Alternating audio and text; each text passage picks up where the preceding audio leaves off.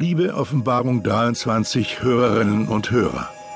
Wie schon so oft möchten wir der vorliegenden Folge einen Prolog voranstellen und Sie bei dieser Gelegenheit darauf aufmerksam machen, dass jener Anatoli Stepanowitsch Djatlov, von dessen Erlebnissen in der Nacht des 26.04.1986 Sie gleich im nachfolgenden Prolog erfahren werden, wirklich gelebt hat. Und dass alles, was Sie hören und irgendwie auch miterleben werden, sich so oder so ähnlich tatsächlich in der Hölle von Tschernobyl abgespielt hat. Es ist also der 26.04.1986, 0 Uhr 28, um genau zu sein. Der Tag, der für so viele Menschen eine große Veränderung mit sich brachte, ihr Leben komplett umkrempelte. Ein Tag, wenn man so will, der traurige Geschichte schrieb. Ein Tag, wie man ihn sich niemals hatte vorstellen können. Ein Tag, der für Anatoli Stepanowitsch Djatlov bisher noch nichts bereithielt, außer der routinemäßigen Kontrolle des soeben verfassten Berichtes des zurückliegenden Tages. 25.04.1986, 1.06 Uhr. Als erster Schritt des anstehenden Experiments sollte die thermische Leistung des Reaktors von ihrem Nennwert bei 3200 Megawatt auf 1000 Megawatt reduziert werden. Wie bei einer Regelabschaltung üblich. Hm.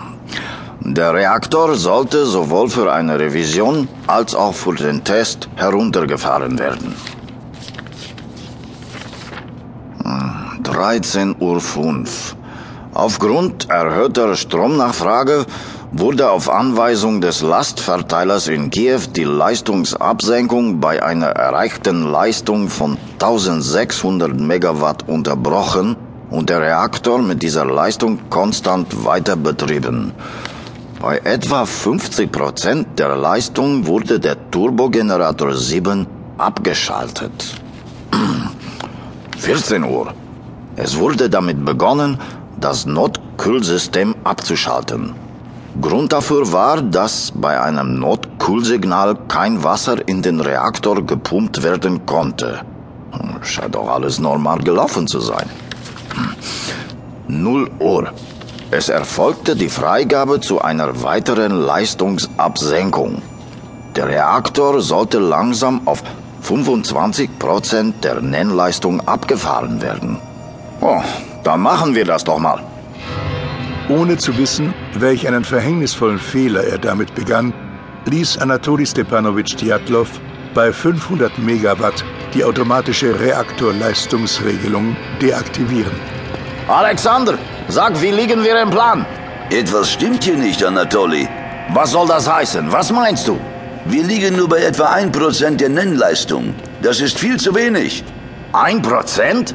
Dann fahr die Steuerstäbe wieder hoch. Wenn wir das machen, Genosse Anatoli, könnten die Brennelemente des Reaktorkerns überhitzen. Fahr hoch, sag ich.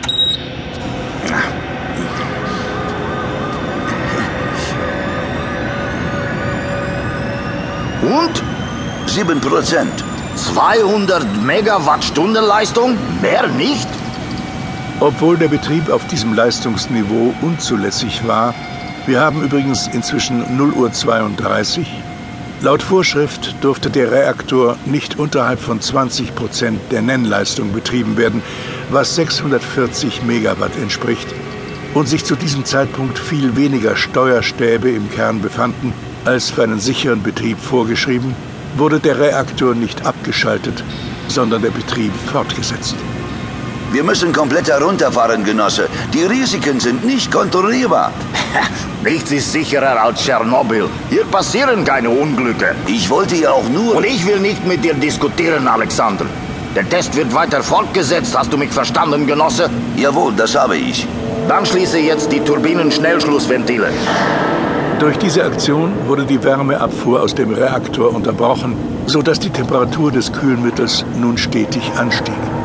Infolge des positiven Dampfblasenkoeffizienten kam es damit zu einem Leistungsanstieg, auf den die automatische Reaktorregelung folgerichtig mit dem Einfahren der Steuerstäbe reagierte.